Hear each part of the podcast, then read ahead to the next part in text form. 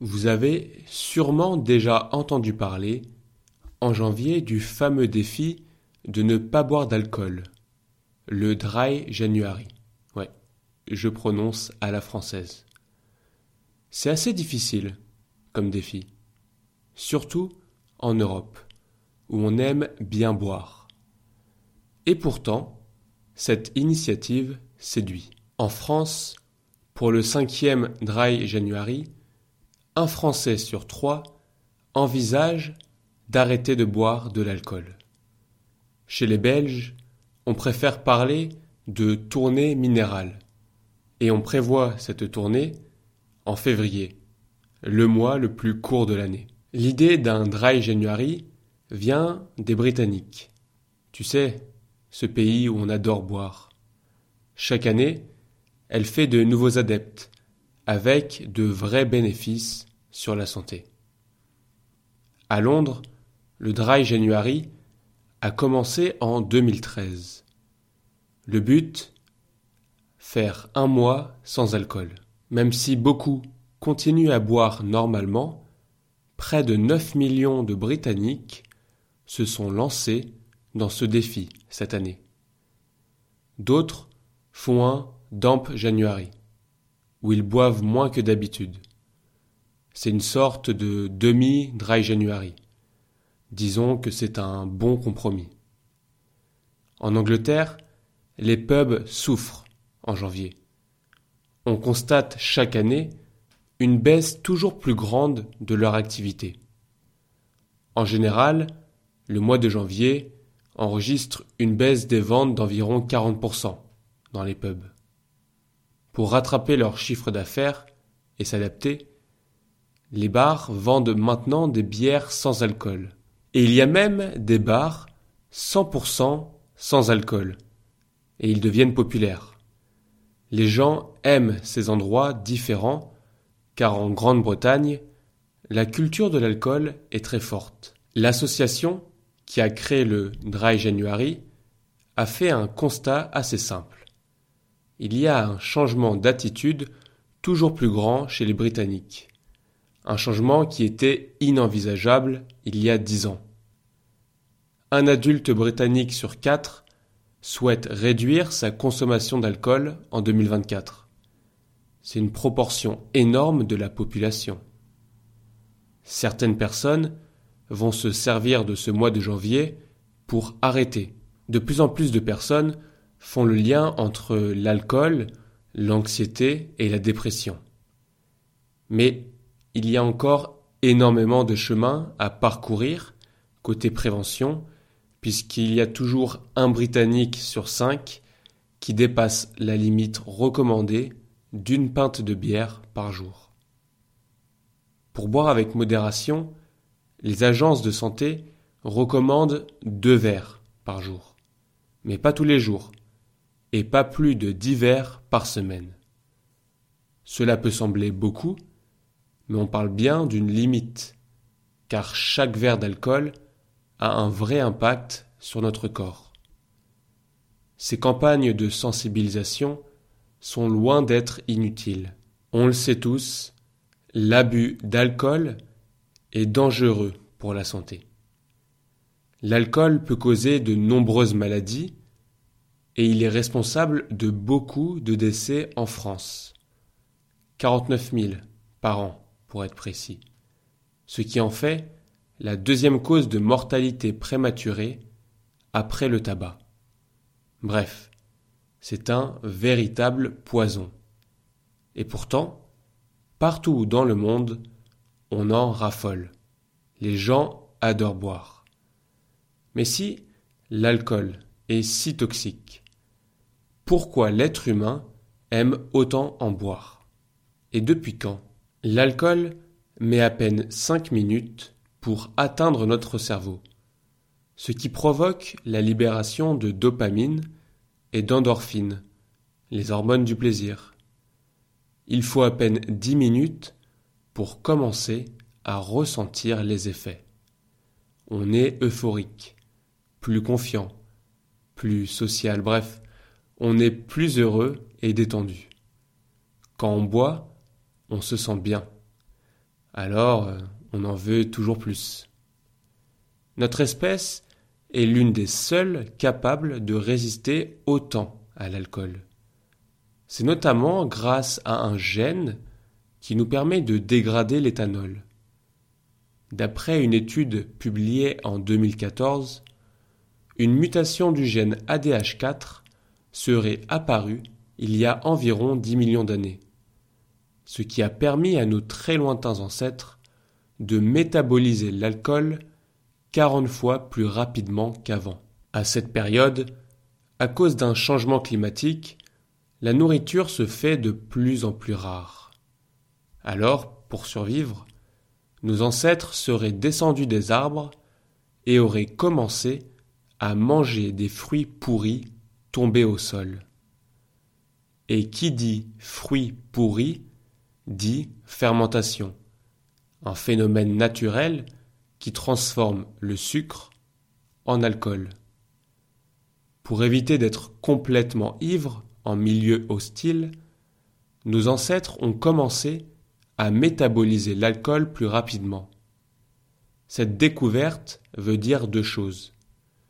D'abord, on serait génétiquement programmé pour être attiré par l'alcool. Ensuite, la mutation apparue chez nos ancêtres nous a peut-être même sauvés de l'extinction. En tout cas, cette étude vient confirmer l'hypothèse élaborée il y a plus de 20 ans par un scientifique américain.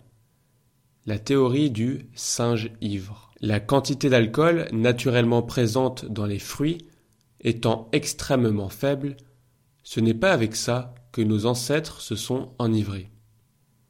Tout a changé lorsqu'ils ont découvert le phénomène de fermentation. Et à partir de là, l'humanité a connu les joies de l'ivresse. Les historiens estiment qu'on a commencé à boire du vin et de la bière à partir de 6000 ans avant Jésus-Christ. Au début, le vin et la bière étaient des boissons pour l'élite. C'était vu comme une boisson supérieure. Puis, ça a été très rapidement récupéré par les religieux, puisque la perte de la raison permettait de s'élever et donc de rejoindre un autre monde, le monde du divin. Dans les premières civilisations, dès 3500 ans avant Jésus-Christ, l'alcool fait partie intégrante de la société. Par exemple, en Mésopotamie, la bière était très importante, et ils avaient une déesse de la bière. En Égypte, tout le monde buvait de la bière, et il le faisait avec excès. L'ivresse favorise la rencontre, elle permet de tisser des liens, et c'est vital dans les sociétés traditionnelles. Il y a dans la mythologie grecque de nombreux exemples d'ivresse. Prenons par exemple Dionysos et tout son cortège.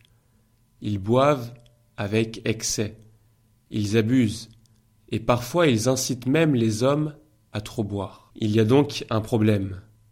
Comment limiter ces excès? À l'époque, l'éthylotest n'existe pas, et on ne sait pas évaluer l'ivresse scientifiquement. La seule limite, c'est la perte de la raison. Sauf que ça dépend de chacun. Et puis, quand on est ivre, l'ivrogne, c'est toujours l'autre. Pour les Grecs, par exemple, tenir l'alcool est la preuve d'une supériorité morale.